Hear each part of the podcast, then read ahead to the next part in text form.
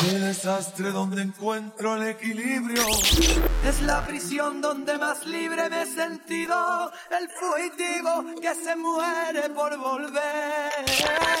Llámame loco por querer que vuelva a la fiesta insana de la sin razón.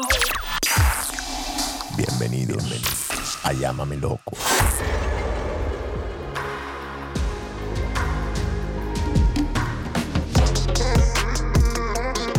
Ok, gente, bienvenidos. Jorge, ¿cómo estás?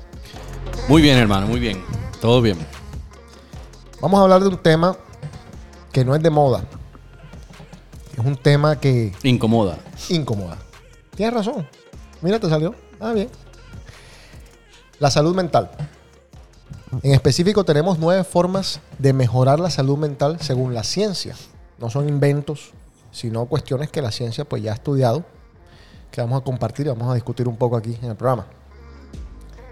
¿Cómo está tu salud mental? Está bien. ¿Sí? Digo yo. ¿En la casa? Bien también. Términos generales, bien. Eh, para los que venían escuchando The Cave, todos saben que yo desde el 2019 decidí pues conseguir asistencia, ayuda y tengo una psicoterapeuta, la doctora Mónica Mendaño Tafur, quien ha sido una bendición en mi vida.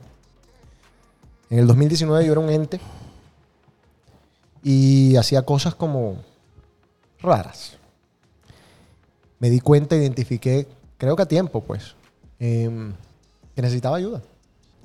Por muchas cosas. Después la gente dice, no, porque le rompieron el corazón. Claro, eh, en cada ruptura del corazón, lo cual es un evento a veces mínimo, eh, a uno le pasan muchas vainas. Uno pierde el apetito, pierde el sueño, se llena de ansiedades. Eh, mejor dicho, reacciona todo el mundo reacciona distinto, pero de todas maneras, eso yo creo que no fue en específico lo que, lo que me hizo buscar ayuda, sino que ya venía un montón de situaciones y dije yo, vamos a tratarlas todas de una. Y así fue como se han dado las cosas hasta el sol de hoy. Sigo, sigo en tratamiento porque, bueno, después de esa, de, después de esa ruptura, yo he pasado ya tres tusas más. Y bacano. Pero sí siento que hay una diferencia en cómo se tratan las tusas cuando tú no tienes ayuda a cómo se tratan las tusas cuando tú tienes ayuda. Ya. Hay un cambio en cómo asumes y asimilas la situación, cómo te curas, cómo te, te sanas. Entonces, yo quiero tener ayuda, no sé si psiquiátrica o de pronto psicológica, como sea, hasta mi último suspiro, porque me parece que es necesario. Te lo, también te lo digo de, de consejo. No hay que creer que uno tiene que buscar ayuda cuando de verdad está con el agua En el cuello. en el cuello. No. Esto, sobre todo ahora, la doctora me decía una vaina que se terminó dando. Estoy hablándote del 2019. Ella me decía que, que ella veía que se venía un despertar, que eventualmente pasó o se aceleró con el COVID.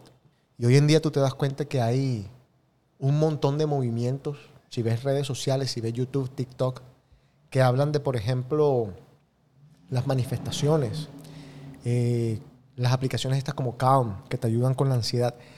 Fíjate que yo no sé si tú, Jorge, cuando nosotros estábamos en el colegio o de pronto años después, si alguien hablaba de la palabra ansiedad.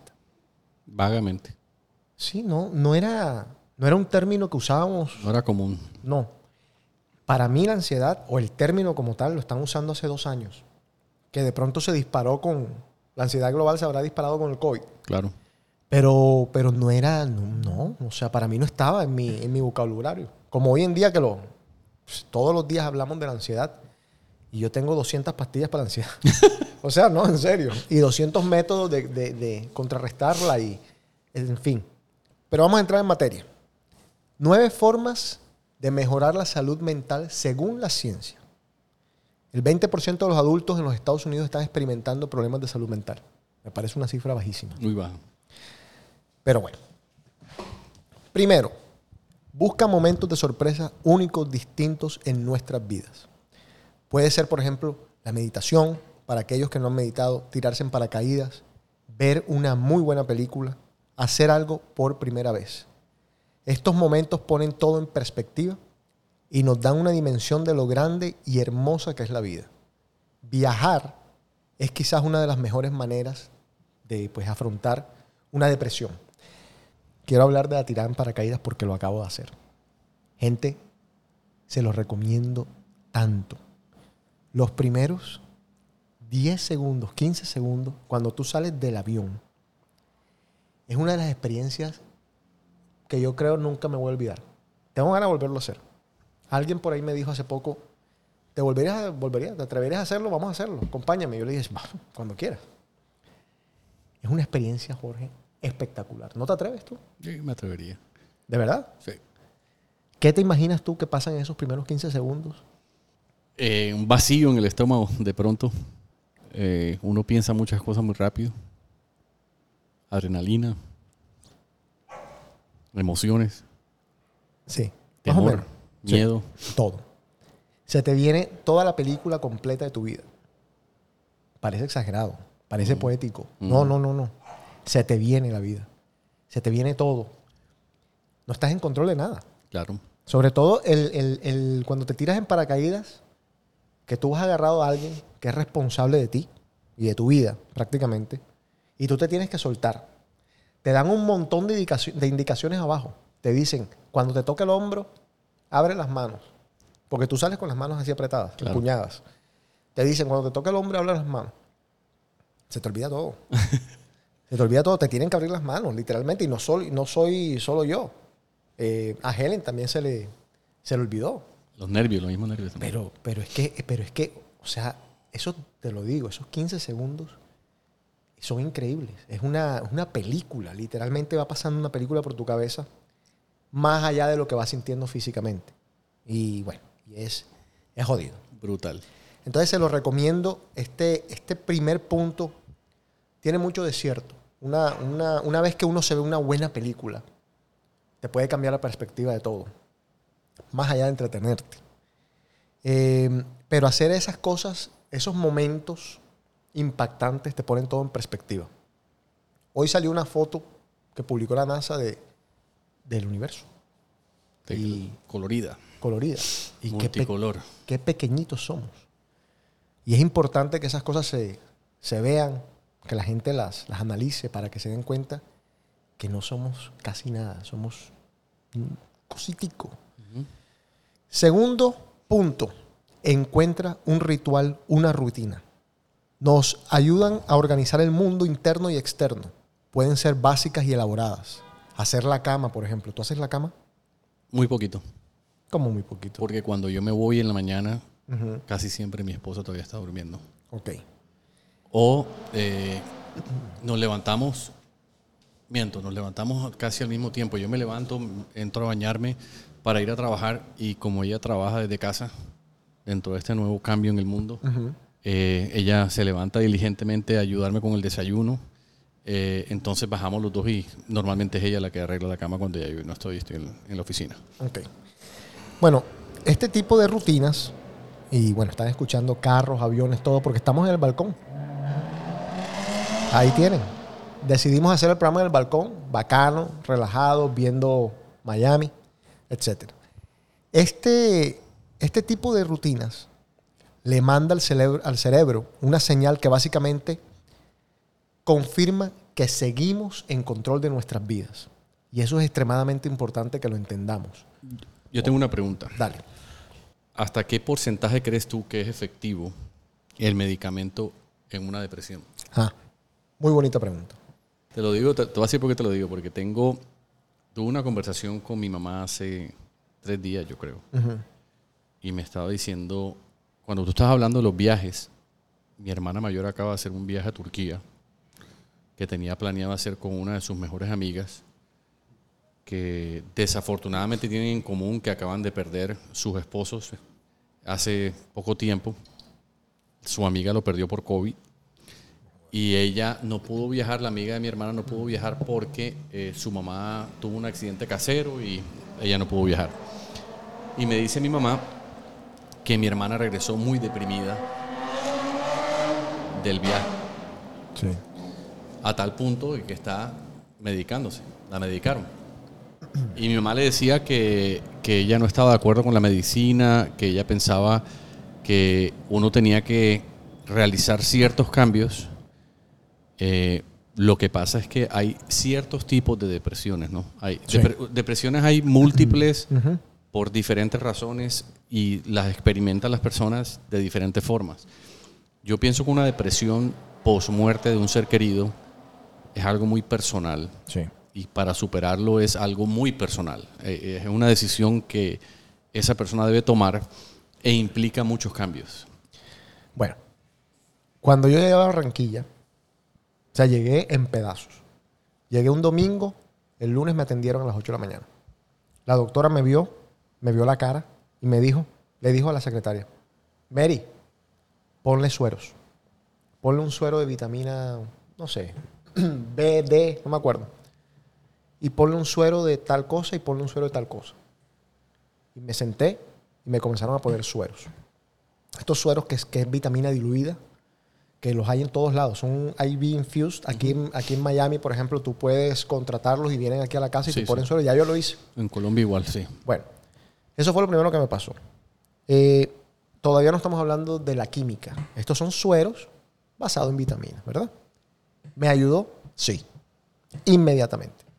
O sea, yo inmediatamente sentí un cambio en mi cuerpo, sentí otra predisposición, tenía ánimos de hacer cosas que no tenía ánimos de hacer antes. Ok. Claro, estos sueros, por ejemplo, son constantes. Tú no puedes ponerte un suero hoy y creer que ya todo el mundo te cambió y mañana eh, es otra película. No. Te lo pones hoy y seguramente te lo vas a tener que poner la semana que viene. A menos que tú mismo tomes medidas y, y tomes medicinas. Y tomes medicinas, no. eh, tomes vitaminas y, y tomes sol y, hagas lo, y camines y, y hagas ejercicio y te produzca tú mismo la serotonina y todas estas cuestiones, ¿verdad? Ya. Eso fue lo primero, los sueros. Mi doctora es homeopática. O sea, no te recomienda o no te, no te prescribe nada químico. O sea, ella no te va a prescribir Prozac, Xanax, ni nada de esas vainas. Todas las medicinas son homeopáticas. ¿Me sirvieron las medicinas homeopáticas? Yo creo que sí. Yo creo que sí, porque ese primer periodo mío eh, tenía unas crisis que yo creo que sí me ayudaron mucho. Ahora, alguien te puede decir, bueno, pero eso no es lo equivalente a tomarte un té de tila o un té de, de estos calmantes. Quizás. Lo que pasa es que también eh, la gente tiene que poner de su parte. O sea, si te vas a tirar a morir, simplemente con unas pastillitas no va a pasar nada. Obvio. Tú tienes que meterle. Tú tienes que meterle y ganas, tú sabes, porque si no, No sirve. bueno. Pero aquí hay un detalle que te voy a contar. Cuando yo llegué a Barranquilla domingo, acuérdate que te estoy diciendo llegué domingo, el lunes tenía mi cita, yo desde aquí, desde Boston, le dije a mi hermana, por favor consígueme algo que me ayude a recuperar el sueño. Porque el sueño para mí es lo primero que pierdo. O sea, yo me despertaba todo el tiempo. Yo no dormía, dormía por raticos. ¿Ves? Duermes 10 minuticos aquí, 10 minuticos allá. Es terrible. Entonces, mi hermana, muy querida ella, me consiguió un botiquín. un botiquín químico. O sea, voy a decir las palabras malas. O sea, voy a decir las, seguramente las medicinas, no voy a decir el nombre correcto, pero me voy a intentar acordar. Una que se llama Balonec, que era para dormir. Otra, eh, bueno, Xanax, que es popular, no me consiguió Prozac, pero yo tomé Prozac una vez en mi vida, me tomé una Prozac una vez en mi vida, que es la pastilla de la felicidad, ¿verdad? La Balonec me volvió un estúpido. O sea, me, me- me- hizo dormir. O sea, el objetivo se cumple. Duermes. La Xanax me sentí al siguiente día muy mal. Me sentí que no era yo al siguiente día. No sé, me cayó malísima. Y eh, como te digo, la Prozac no me acuerdo mucho, pero me imagino que habrá sido más o menos lo mismo. ¿Cuál es mi punto aquí? Tú tienes toda la razón. Yo creo que hay momentos y momentos. Y hay combinaciones de momentos. O sea, la doctora dijo, este man, con los sueros y con la homeopatía, yo lo puedo sacar adelante. Pero habrá gente, gente que debe estar, por ejemplo, la gente, eh, como tú dices, que se le murió la mamá, el papá, que están en un estado muy jodido, seguramente van a- no van a poder con la home- homeopatía, ni con los sueros. Les va a tocar ir directamente a un Xanax, directamente a un Prozac o directamente a un Balonec para dormir. Y está bien. Mientras no se vuelvan dependientes, adictos a, a la medicina. Claro. Ahora, vamos a hacer otro paréntesis. Porque yo tengo que ser honestos, honesto, 100% con la gente, porque eso se trata este programa. Mi mudada a Miami no ha sido fácil, porque han habido cambios en mi vida y, han, y me he enfrentado a ciertas situaciones que me han, han sido chocantes en- de cierta manera y a- a- ciertos cambios y ciertas cosas que tienen que ver con diferentes factores que por ahí no he, no he manejado como yo podría manejar. Ok. Acuérdate que te dije que mi hermana me dio un botiquín. Yo el botiquín me lo traje. Entonces, yo he tomado Xanax para intentar dormir un par de días que no podía dormir. Tengo un amigo que me contó que él dejó de dormir un mes eh, por diferentes situaciones. Tuvo unos problemitas en su país y dejó literalmente de dormir un mes. Cuando él llegó donde los doctores, cuando ya decidió buscar ayuda, los doctores lo primero que le preguntaron fue, o le dijeron, estamos impresionados que a ti no te dio un derrame cerebral, porque la falta de sueño te termina matando Claro. o te termina enloqueciendo. Entonces, eh, no por eso yo dije, bueno, me voy a meter un- una Xanax, pero, pero sí llegó un momento, hace poco, que dije, yo tengo que dormir. Porque cuando tú no duermes, ¿qué es lo que pasa? No rindes en el trabajo. No funciona. No funciona. No funciona. Entonces, vuelvo a lo mismo. De acuerdo o no de acuerdo, cada caso debe ser distinto. Pero yo creo que es válido eh, los psiquiatras que te recomienden ese tipo de medicinas siendo responsables para que no quedes adicto o dependiente a esas medicinas. Claro. Porque aquí en los Estados Unidos tienen una vaina muy tesa. Que aquí en los Estados Unidos tú dices, yo no me puedo concentrar, te mandan Adderall. Estoy deprimido, te mandan de una vez Xanax, como para sacarte del medio. Y tampoco es así. Te tienen que tener un cierto monitoreo. Claro. Ahora, hablemos de algo un poco más allá. Que ya que estamos hablando de las sustancias eh, químicas, las sustancias controladas, las drogas. Porque las drogas, algunas sociales, algunas por recreación, pero las drogas, muchas, tienen un fondo también psíquico. O sea, me quiero desconectar de la puta realidad. Ya. Lo cual, yo he escuchado historias aquí, Jorge, en Miami. Miami hace mucha droga. Y yo he escuchado historias de cómo comienza la gente. Por ejemplo, eh, ¿quieres esta este tipo de droga? No. Ah, entonces tú no quieres ser feliz. O sea, mira esto. Me parece a mí que también en ese sentido, al- a nuestros gobiernos y a, nuestro, a nuestra gente, a, la- a los doctores, a todos, a los colegios, a las universidades, les ha faltado mucha educación. Yo siento que, que de todo tipo de droga, estamos hablando de todo tipo de droga, cocaína, crack, eh, Xanax, Adderall, mételas a todas si quieres, aunque sean distintas, eh, porque puedes decir que Tylenol es una droga, puedes decir que, que el Advil es una droga, todas, mételas todas. Nos falta mucha información, mucha, mucha información. Yo hay gente que, que conozco que, que le cuento, eh, yo tuve un primo que murió de una sobredosis. ¿Sobredosis de qué? De cocaína. La gente se puede morir de una sobredosis de cocaína. Y yo digo, esta es una pregunta de verdad. Claro que sí. Entonces, eh, falta mucha educación también. Y sobre todo para, para salir de esas situaciones. Porque es que ahí está, la- ahí está, ahí está el cuento. Ok. Te metiste en el Xanax. ¿Cómo sales? ¿Quién ahí- te saca? ¿Quién te saca y cómo sale? O sea, ¿cuál es el- la planificación? Por ahí estaba leyendo una revista hace poco que a los adictos de crack creo que los meten en, en- en una, en otra droga, que un MDMA, creo que es, para comenzar a sacarlos de ahí. O sea, te sacan del crack, pero te meten en, en otra, en otra droga. Y ahí te van sacando y después de esa droga te saltan a otra y te sacan. No jodas. Bueno, probado científicamente está, pero te digo, es, no jodas, Camino largo. un camino largo. Bueno, eh, cuando hablábamos de estas rutinas, se, tengo que anotar que se pueden ir cambiando esas rutinas y ver cuál te hace sentir mejor. Pero me parece que el punto de las rutinas es muy bueno porque esto de seguir en control de tu vida es clave en todo. O sea, es clave el saber, no joda, estoy triste, estoy deprimido, eh, estoy ansioso, como tú quieras, pero tengo control de mi vida. O sea, si yo me quiero levantar ahora, me levanto y hago lo que tengo que hacer y, y trabajo. Y, o duermo cuando a mí me da la gana de dormir. No cuando yo esté ahí tirado como una morsa y que no me pueda levantar. Claro. Bueno.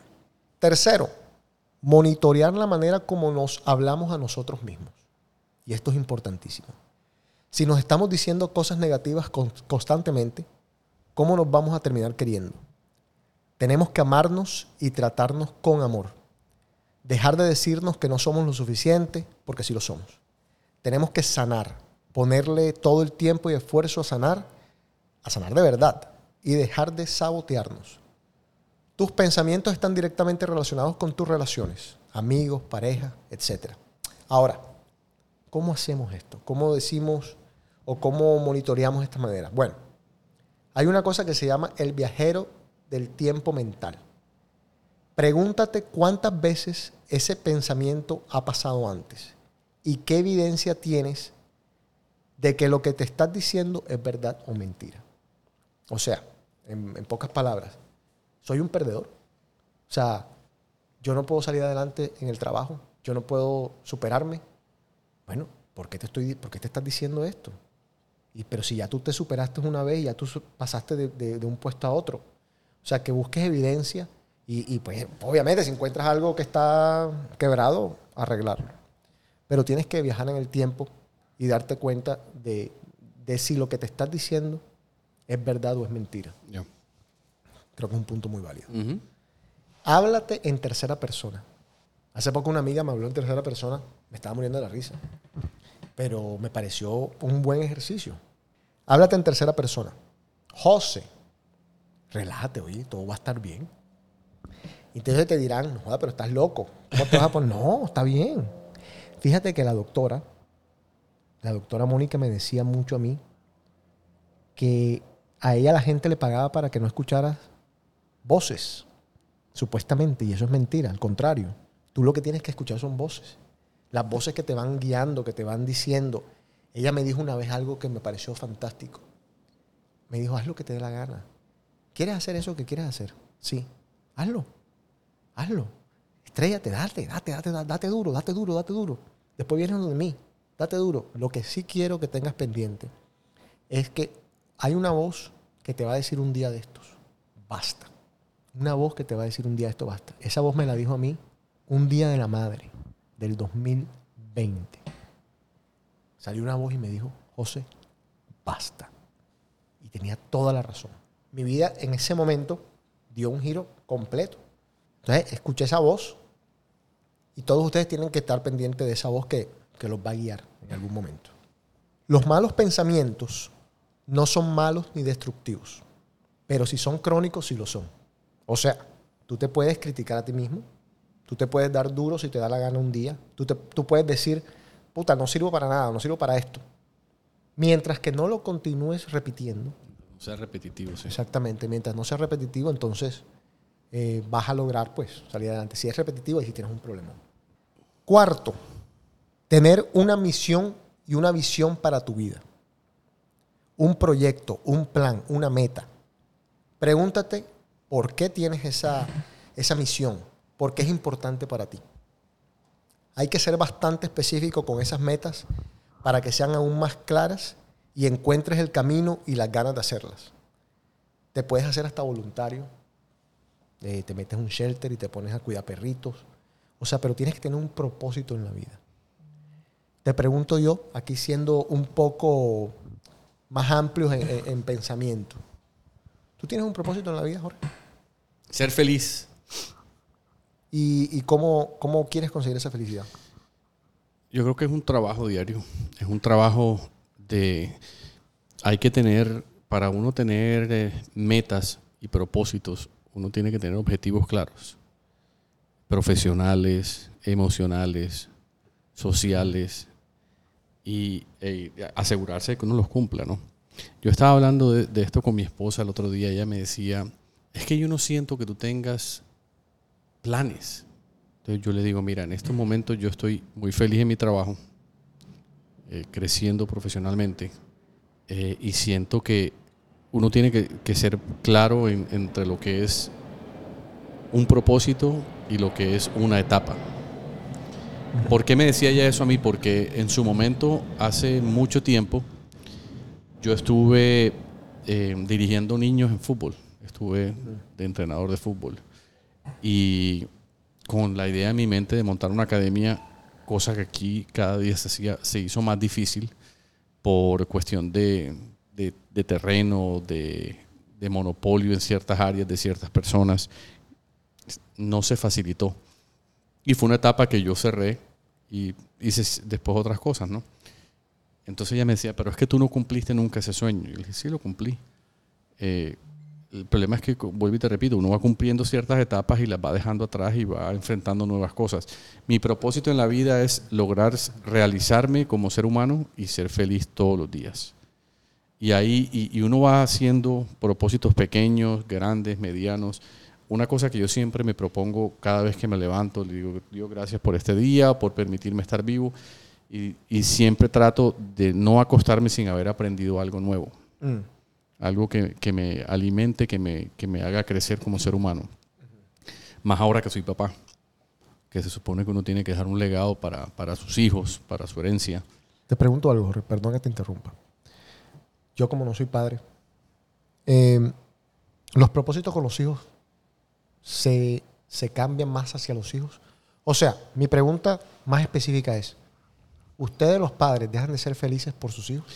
Yo pienso que, que el- es un switch, ¿no? Es, es, un, es un cambio eh, no solamente biológico, sino psicológico, mental, emocional, donde tu sentimiento de ser humano individual pasa a un lado y tú comienzas a vivir en función y con el propósito de hacer que tu hijo crezca de la mejor manera posible.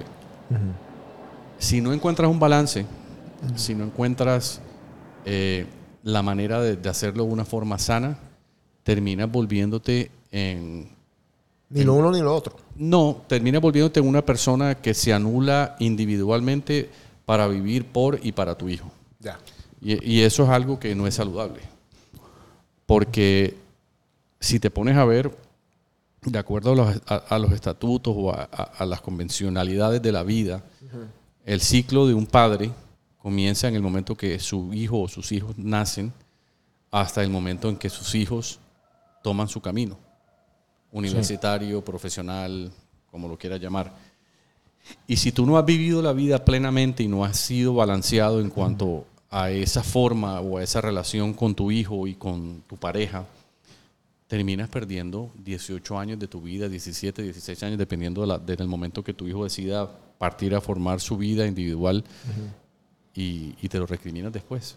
Terminas diciendo, eh, de esto también hablaba con mi esposa hace cuatro días que me decía, yo no quiero que eso se, se vuelva, o nuestra relación se vuelva en, un, en algo cíclico y que el día de mañana cuando Santiago decida empezar a hacer su futuro o, a construir su presente, nosotros nos, nos miremos el uno al otro y digamos, ¿qué pasó en estos 18 años? Claro. Entonces es, es tenaz porque eh, la tendencia natural es que uno comienza a dejar de ser, de hacer, para que todo gire en torno al hijo de uno o a los hijos de uno. Quinto punto, busca terapia. Volvemos a lo mismo de al principio de la conversación que teníamos. El estigma de meterse en terapia ya parece estar atrás.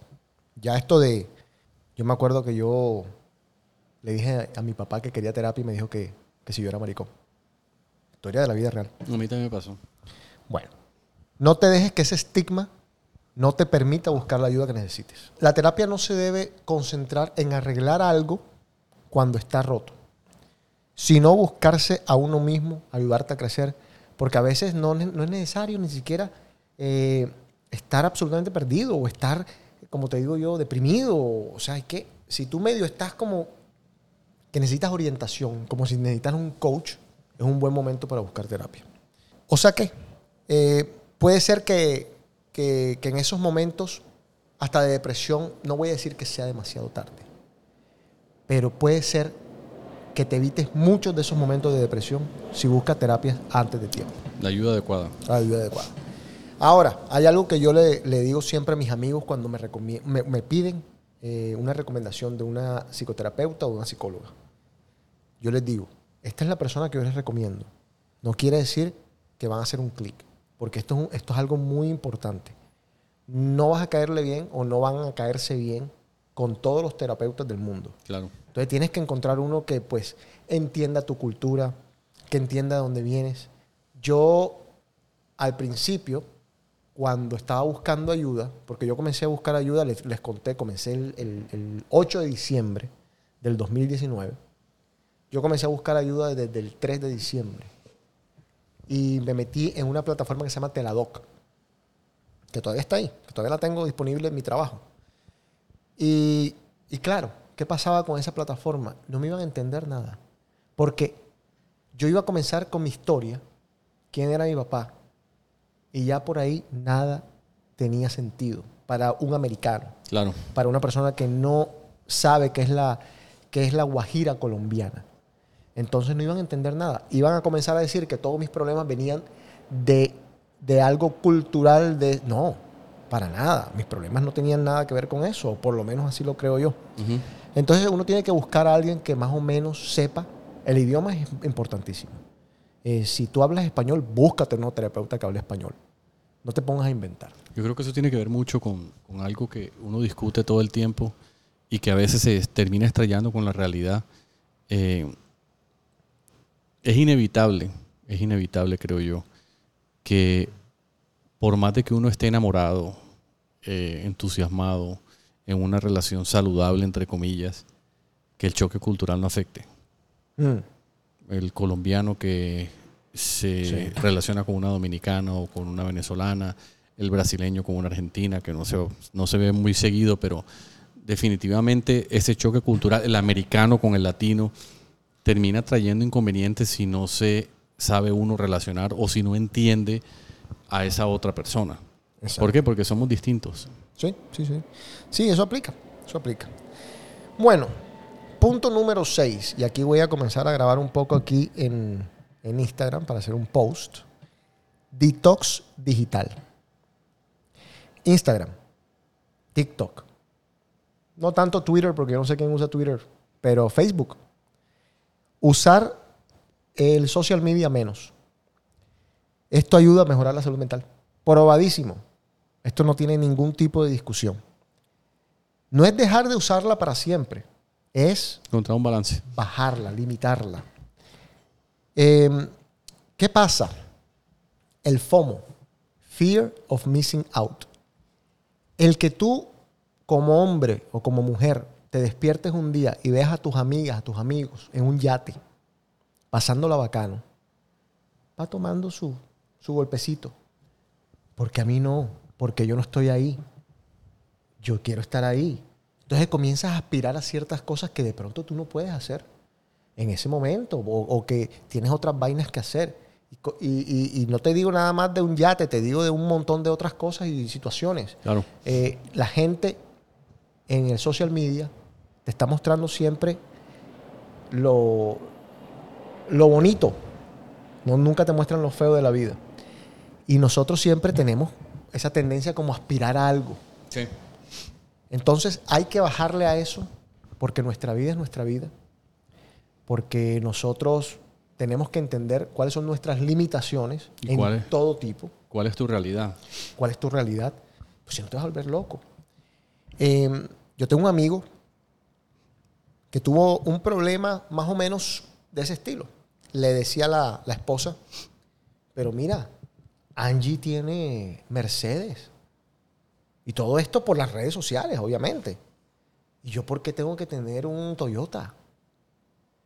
O sea, che. ¿Sí me entiendes? O sea, pero no joda.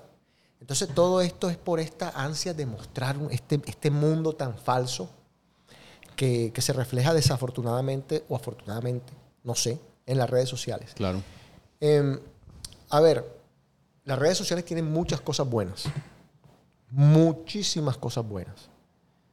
Ahora mismo no me voy a poner a mencionarlas porque pues ese es otro tipo de programa.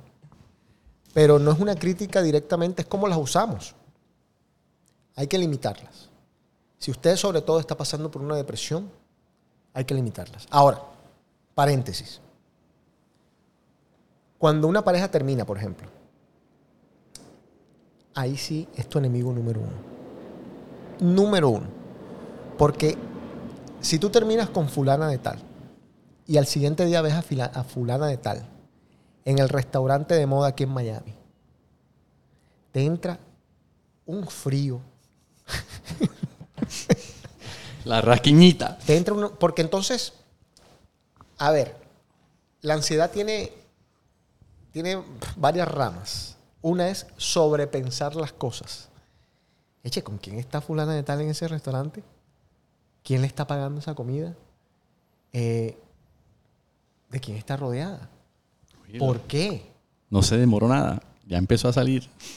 Entonces, ahí lo primero que tiene que hacer uno para cuidarse, sanarse, amarse, es desconectarse de las redes sociales.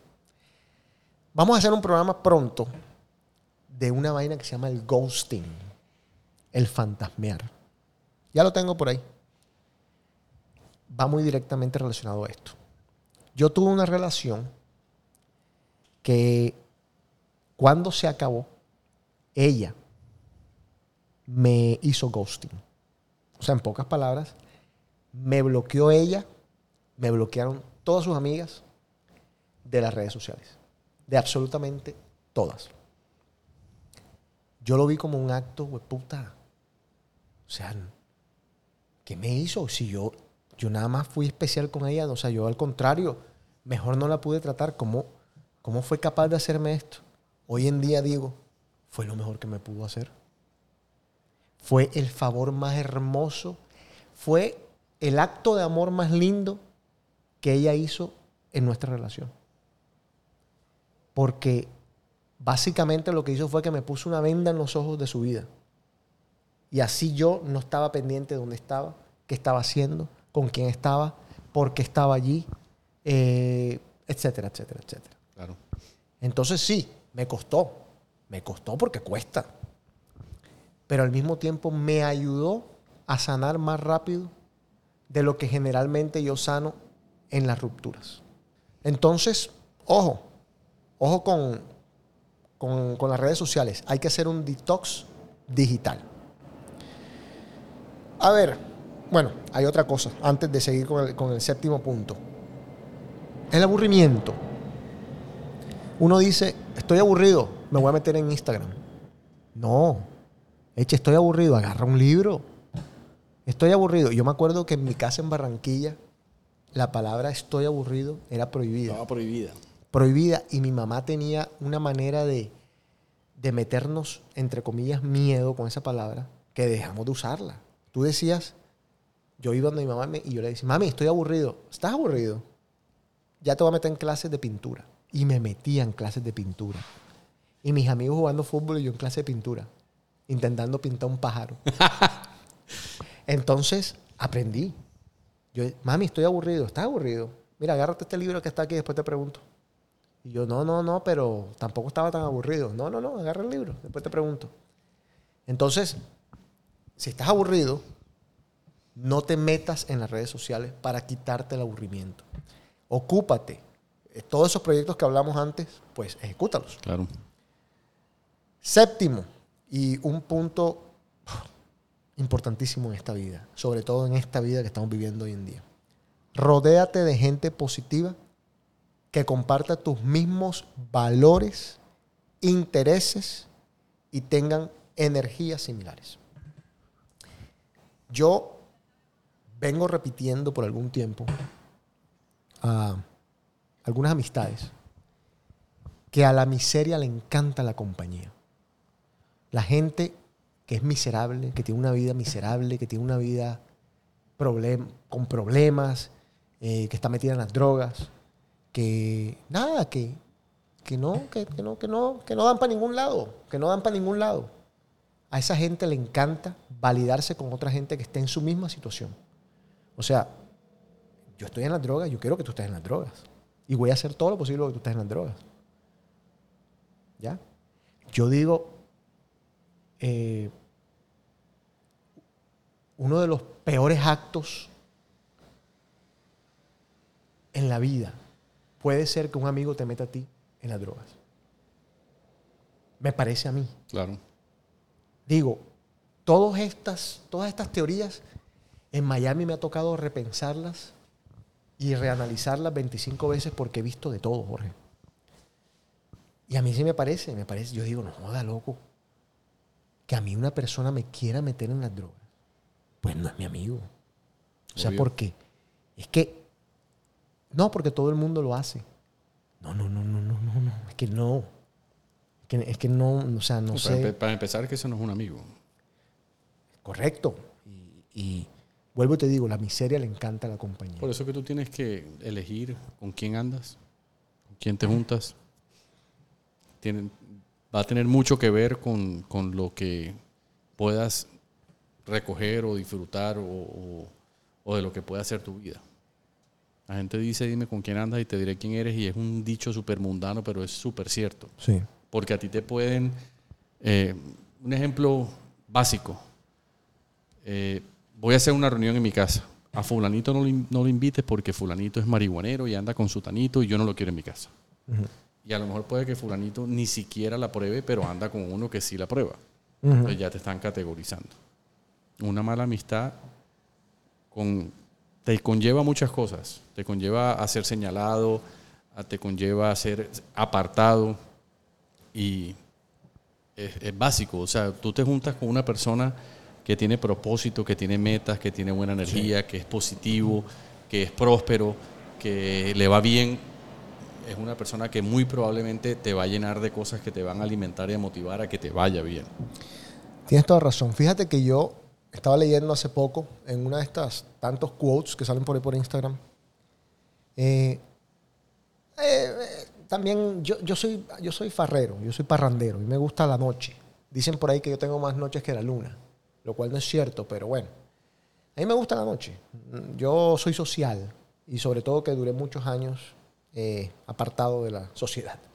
Entonces, dicen, búscate amigos que en vez de invitarte a rumbear, te inviten a planificar su próximo, su próximo startup, su próximo idea de negocio. Y fíjate, no, no, está tan, no está tan mala la idea. Porque como tú dices, es la gente que al final te va a dejar buenas ideas, que te va a inspirar, que te va a motivar a ser mejor persona y pues a crear pues fortuna, a crear eh, o a llevar tus propósitos. Entonces, eh, ahora, gente positiva, en la misma línea de pensamiento. Mm. Nosotros tenemos algunos amigos que son bien negativos. Los queremos mucho, pero son bien negativos.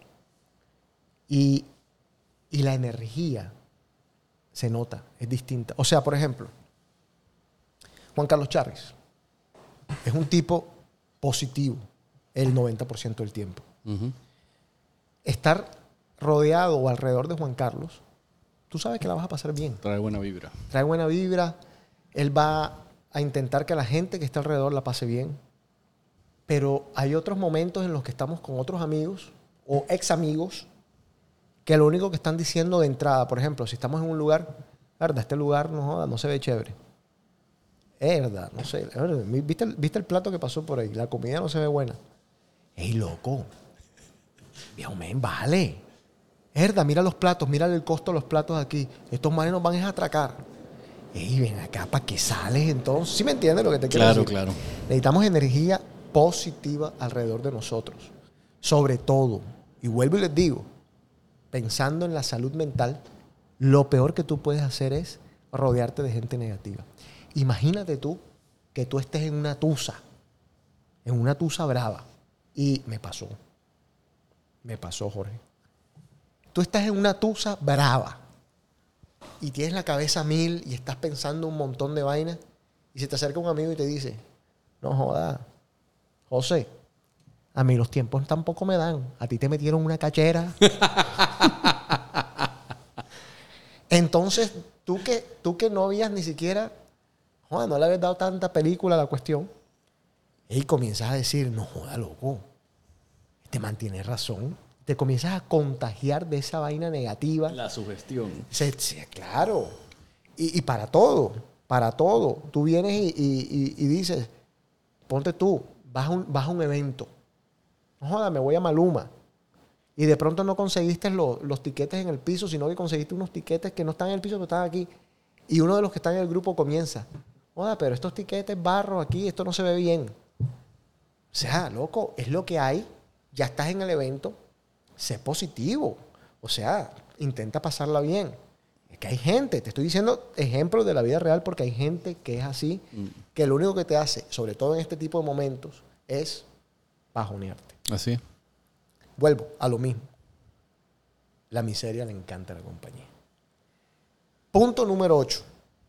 Y este te va a parecer raro, pero es científicamente comprobado. A ver. La nutrición, la alimentación. A ver, el cerebro y el estómago, o lo que se llaman los guts, están conectados. Entonces, si tú no te alimentas bien, vas a tener más tendencias depresivas. ¿Qué es específicamente no alimentarse bien? Comida chatarra. O sea, sales de aquí, estoy deprimido, salgo de aquí, me voy a McDonald's, te vas a deprimir más. Segurito te vas a deprimir más. En los primeros cinco mordiscos la vas a pasar espectacular. Las papitas te van a saber a Gloria Valencia Castaño. Pero después, cuando te caiga el 20, Cuando termine el rush. ahí, como todo en la vida, ahí te vas a sentir mal. Correcto. Entonces, te piden que para que tengas esos neurotransmisores en regla, eh, que son los que controlan pues nuestros distintos estados de ánimo, que comas saludable. Que esa vaina es verídica. El, el- el- yo que acabo de pasar por, por perder 64 libras, se siente uno de la noche a la mañana. Es un cambio brutal, brutal. No solamente que eh, cuando tú cambias tus hábitos alimenticios, tú ves mejoras en todas las áreas de tu vida, pero tú, es como si te hubieran depositado un motor nuevo que te hace ir a millón. El, el- el término ese popular que da risa, que tú ves un- un- una persona obesa y tú dices, no jodas, ese man está gordo. ¿Y para qué te vas a meter con el gordo si el gordo es un gordito feliz? No, yo no creo que haya un gordo feliz. No lo creo. Eh, puede haber un- una persona obesa que llega a un punto en su vida que no le importa Y que ya todo le vale. Eventualmente, de alguna forma, en algún momento, esa obesidad te va a traer un problema. Claro. Normalmente salud, eh, psíquico, emocional, de pronto no consigues una mujer o, no, o no, te, no te valoran por lo que eres personalmente, sino por lo físico, y ahí comienza uno a chocar eh, mentalmente, emocionalmente, y te lleva a problemas. Correcto, de acuerdo. De acuerdo. Bueno, y noveno y último punto. Y esto que voy a contarles es muy básico en la vida. Pero no joda. Estamos en el 2022, los celulares todavía no sirven bien porque se cortan las llamadas en todos lados. Y nosotros todavía no nos hemos dado cuenta, noveno punto, que tenemos que aprender a respirar. Hay una amiga a la que yo adoro, a la que yo digo que tiene los suspiros más cortos del mundo. La realidad es que no son los suspiros más cortos del mundo. Son demostraciones de que su estado de ánimos no están bien, de que, te está, de que está triste. La respiración es parte de la meditación, es parte de la concentración, es, es- es tan, tan, pero tan importante que nosotros tenemos que aprender a controlar la respiración, sobre todo en los momentos en los que estamos tristes. Y hay miles de métodos y tenemos que buscarlos en, en diferentes plataformas, eh, tenemos que saber manejar eh, la, la respiración en esos momentos de depresión, de ansiedad, para poder sobrellevar muchos de, bueno, muchos de estos momentos de distintas maneras. Entonces, aprender a respirar. ¿Te sirvió todo esto? Oh, definitivamente. Yo pienso que uno no habla de, de este tipo de cosas casi nunca. El- el- la persona que diga estar bien no te va a decir, "Hey, me siento tan bien que voy a ir a buscar terapia. Falso. Generalmente tú estás mal y tú dices, ya probé de todo, ya traté de todo, marica, voy a buscar ayuda. Y, y desafortunadamente no entendemos que el, más del 80% del funcionamiento idóneo del ser humano pasa por lo mental, Correcto. porque controla casi todo, por no decir todo. Una, una persona estable mentalmente es estable físicamente, emocionalmente, sentimentalmente, etcétera, etcétera. Una persona desequili- desequilibrada, desequilibrada, perdón, eh, emocionalmente, espiritualmente, muy difícilmente va a poder ser feliz. Una persona que no tenga un equilibrio mental no tiene propósito. Entonces, es tenaz, porque tú no hablas de esto, tú hablas de las redes sociales, tú hablas del fútbol, del deporte, de la salida, de la rumba, tú hablas, este, vamos a hablar de cómo estamos mentalmente, cómo te sientes, estás saludable, estás buscando ayuda, te- tienes un psiquiatra, ¿qué te dice tu terapeuta? Eso no se comparte, eso no se comenta. Ahí, esa, yo creo que hay- e, esa es parte del tabú, ¿no? Eh, todavía es muy privada, a pesar de que hoy en día buscar terapia es más normal, es, es- es menos raro. Tú no vas a una mesa de conversación o estás en un restaurante con un grupo de amigos y tú le dices, imagínate, le voy a compartir algo que mi terapeuta me dijo y espectacular y se lo recomiendo. Fíjate que yo en eso eh, sí he hecho un esfuerzo. Y es un esfuerzo que me salió orgánico. De compartirle a mis amigos que yo estoy en terapia. O sea, yo no lo- nunca lo he escondido. Creo que desde que nosotros nos reencontramos, tú lo sabes, eh, desde que, bueno, cuando yo iba a Barranquilla, que Barranquilla todavía es una sociedad bastante cerrada en muchas cosas, tiene muchos tabús, eh, la gente, José, ¿qué estás haciendo aquí? Estoy en terapia. En terapia. ¿Pero qué te, te jodiste la rodilla? No, no. Estoy con una psiquiatra. ¿Psiquiatra? Estás, Y me- lo- y me estás ima- loco. Y me exacto, y me imagino lo que se comentará, ¿no? Imagínate, José Cotes, el man, que no sé qué, en psiquiatra. No. Ah, mierda. Y, y- no te- no- y las razones que se inventarán, que no me las quiero ni imaginar. Que bueno, uno, uno no le importa. Pero yo sí he hecho un esfuerzo sobre todo porque, ¿sabes que sí ha surgido efecto? Yo he tenido mal contados cinco amigos que han venido donde mí a decirme, ¿qué hago? Ahora, esto de la salud mental, dependiendo de los estados en los que tú ahora mismo estés, esto también requiere mucha paciencia y mucho trabajo personal. Sí, no, y uno no puede pretender que es de la noche a la mañana. No. Y hay que querer. En una de las, de las preguntas que le hice a la doctora, yo le pregunté, ¿sirven esos libros de algo? ¿De verdad sirven? ¿Y, y por qué no sirven para algunas personas y por qué sirven para otras personas? Y ella me contestó muy adecuadamente, porque hay que querer. Hay que tener toda la intención de aplicar lo que está en esos libros. Hay que quererse a sí mismo. Eso es un ejercicio muy, muy difícil. Claro. Eso no es, un no es hacer así, ay, me quiero. Y la gente cree que se quiere. Eh, antes de ayer o ayer estaba diciéndome alguien, pero joda, una mujer tan hermosa que esté sufriendo tanto por aquel vale tres tiras, cinco centavos. Y una de mis respuestas, de pronto bastante ignorante, pero respuesta al fin de esas que uno lee por ahí, fue, es que las mujeres hermosas, porque sean hermosas, no dejan de ser algunas inseguras. Correcto. Entonces, y a- aparte uno no sabe qué viene detrás.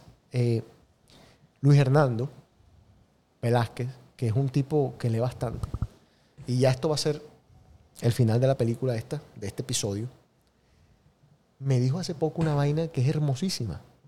Me dice, cuando Carly, Carly es el hijo, cuando Carly crezca, voy a estar muy pendiente y voy a tener una conversación con él muy importante. Que cuando él se vaya a casar o vaya a comenzar a tener eh, re- relaciones de, de novias y cuestiones de esas con, con- con las muchachitas y las vainas del colegio, de la universidad y eso, que no haga como nos decían a nosotros. Nosotros nos decían, ve a ver a la mamá y vas a ver a la hija. y me dice, eso es totalmente incorrecto, José. Yo le voy a decir que vaya a ver cuál es la relación de ella con su papá.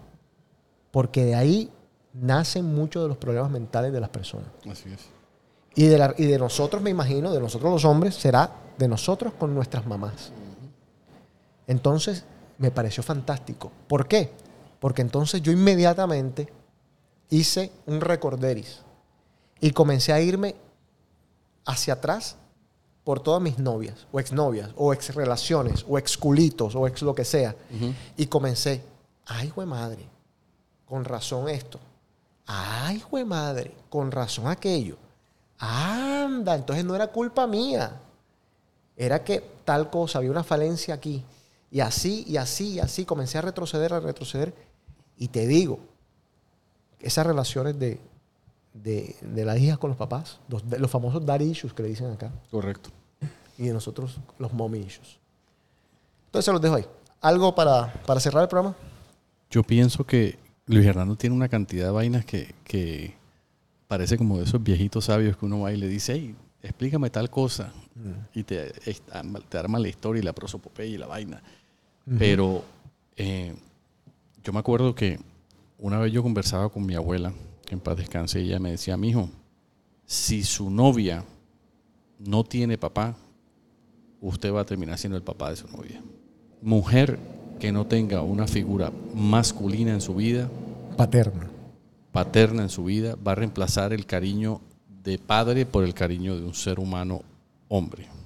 Y una mujer que no tenga un papá es una mujer que va a estar desequili- desequilibrada, desequilibrada, desequilibrada, como se diga, emocionalmente.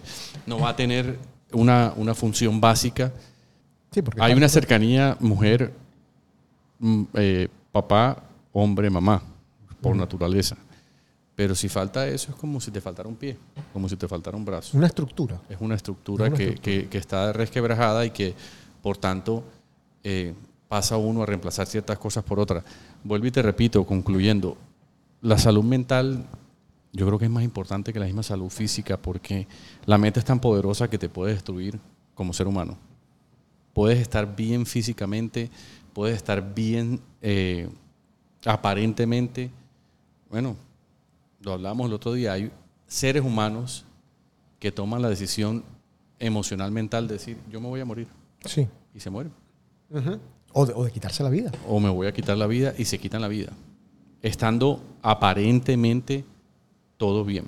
Sí, sí, sí, sí. sí. Y, y- y teniendo dinero, fortuna, salud, eh, ¿qué? Fama. Sí, hay que prestarle mucha atención, hay que tener mucho cuidado con eso, sobre todo que, que si tú no eres emocionalmente estable, si no tienes una salud mental básica o, o- o normal o dentro de los términos, si eres papá vas a afectar a tu hijo. Si estás en un matrimonio vas a afectar a tu esposa. Si estás en una, en una relación vas a afectar a, a esa otra persona con la que compartes y de ahí conlleva muchas otras cosas. Bueno, gente, espero que les haya gustado el programa. Suscríbanse, manden todas sus sugerencias. Vamos a tener a los otros panelistas muy pronto. Este programa lo hicimos aquí, Jorge y yo lo planeamos en 25 segundos, así que Osvaldo, no te emputes. y creo que a Juan Carlos ya le dieron carta blanche para que pueda volver al programa. Buenísimo. Entonces vamos a tenerlo. Y vamos a tener otro programa, una sorpresa que estamos planificando, así que pronto se las haremos saber. Buenísimo. Métanse en la página djc.com, busquen Patreon y también por ahí nos pueden ayudar. Así que nada, les mando un abrazo y esto fue Llámame Loco.